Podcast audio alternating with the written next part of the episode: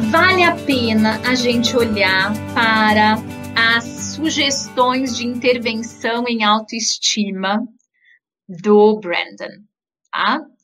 Brandon vai dizer que primeira coisa que a gente precisa investir em termos de aumentar a nossa autoestima. Primeira dica é investir em viver mais consciente, ou seja, viver mais no presente.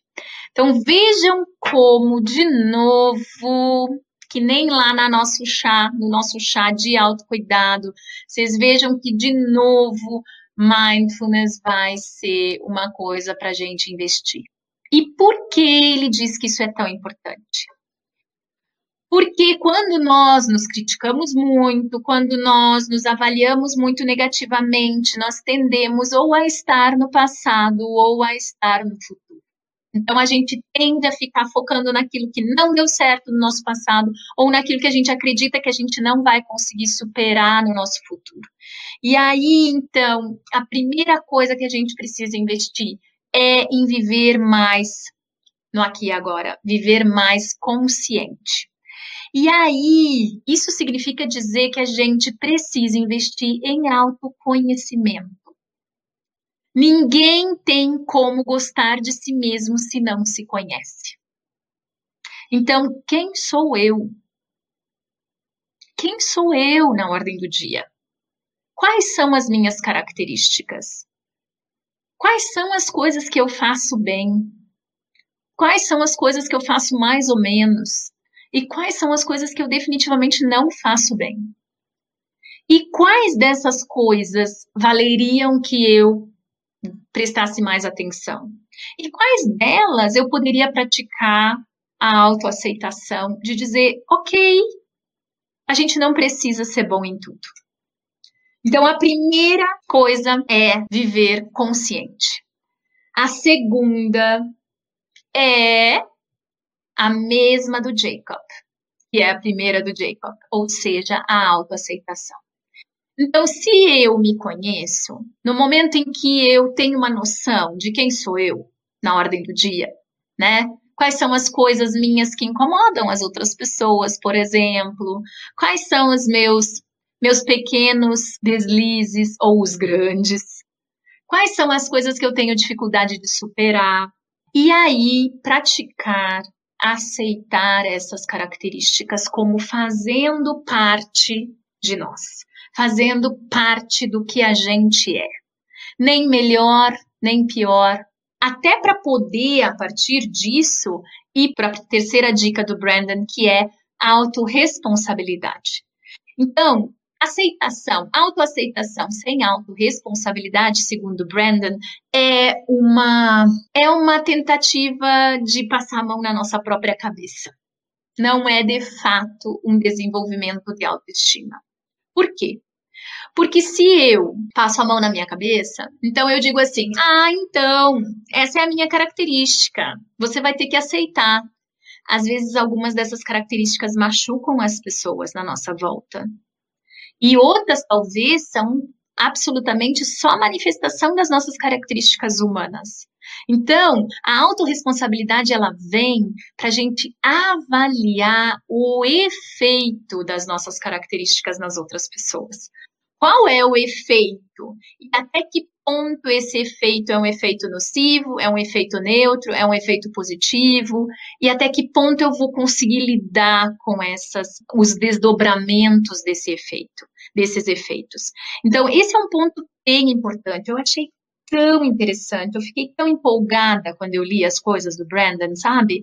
Porque dá tanto pano para manga da gente pensar sobre isso Quarta dica do Brandon: autoassertividade. Eu confesso para vocês que eu nunca tinha ouvido falar autoassertividade. Eu já ouvi, tinha ouvido falar de assertividade.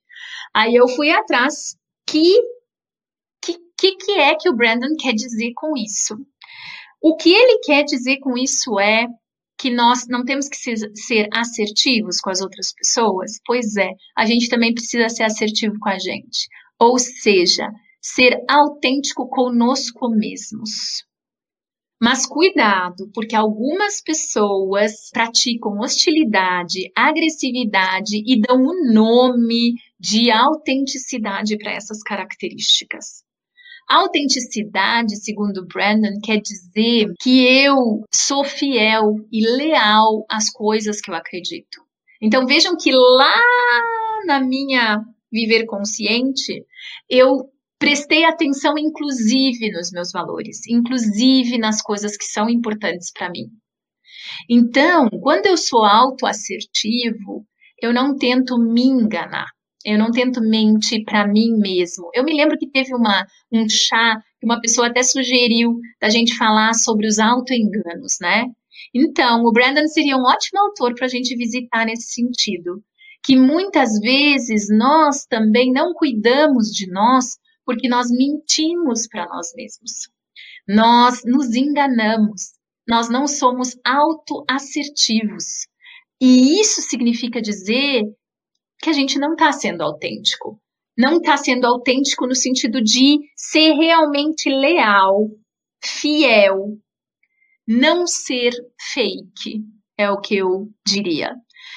E isso é muito interessante, porque eu fiquei pensando num desdobramento da gente não ser fake. E é o fato de que nem todo mundo vai gostar da gente. Olha que loucura. E que então a gente vai ter que viver com isso, né? E lembram lá das dicas do Jacob? Por exemplo, quando ele diz da nossa rede de apoio social? Até que ponto a nossa rede de apoio social que a gente construiu está preparada para nossa autoassertividade. Quinta dica do Brandon: viver com um propósito e focar mais nele. Isso dá pano para manga.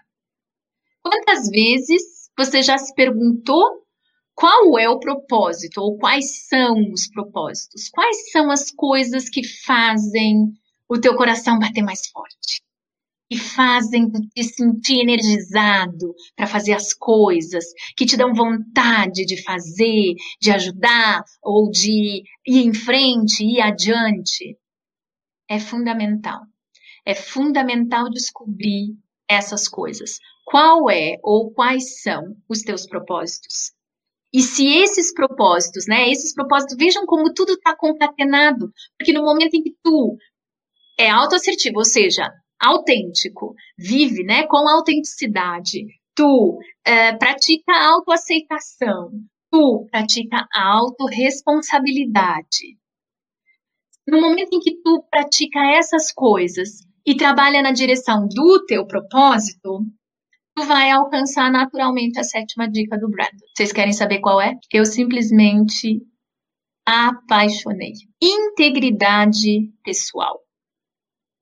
Ou seja, ser fiel à nossa própria essência, ser fiel a o que a gente é, com tudo o que isso quer dizer, como diz o poeta, né? Ser e conviver com a dor e a delícia de ser o que é.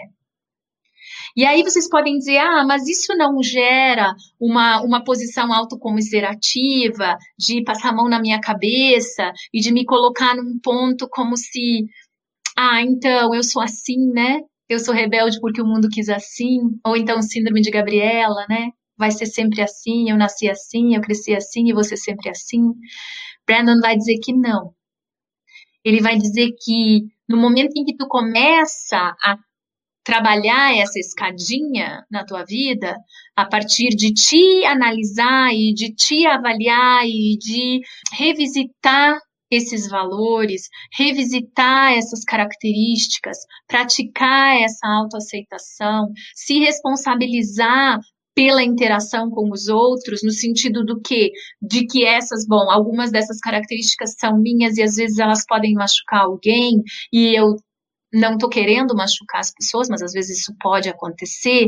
Então é muito interessante essa ideia de integridade pessoal. Por exemplo, reavaliar algumas coisas, talvez, que as pessoas te dizem sobre ti. Será que o que elas estão dizendo está dizendo sobre ti ou está dizendo sobre elas? Será que é a opinião delas só? Ou será que elas têm evidências para dizer aquilo que elas estão dizendo sobre ti, por exemplo? E o que tu está dizendo sobre ti? Qual é a visão que tu está tendo? Até que ponto tu está tendo uma visão distorcida também? Até que ponto talvez as coisas não estão tão integradas? Até que ponto talvez tu não está aceitando essas tuas características?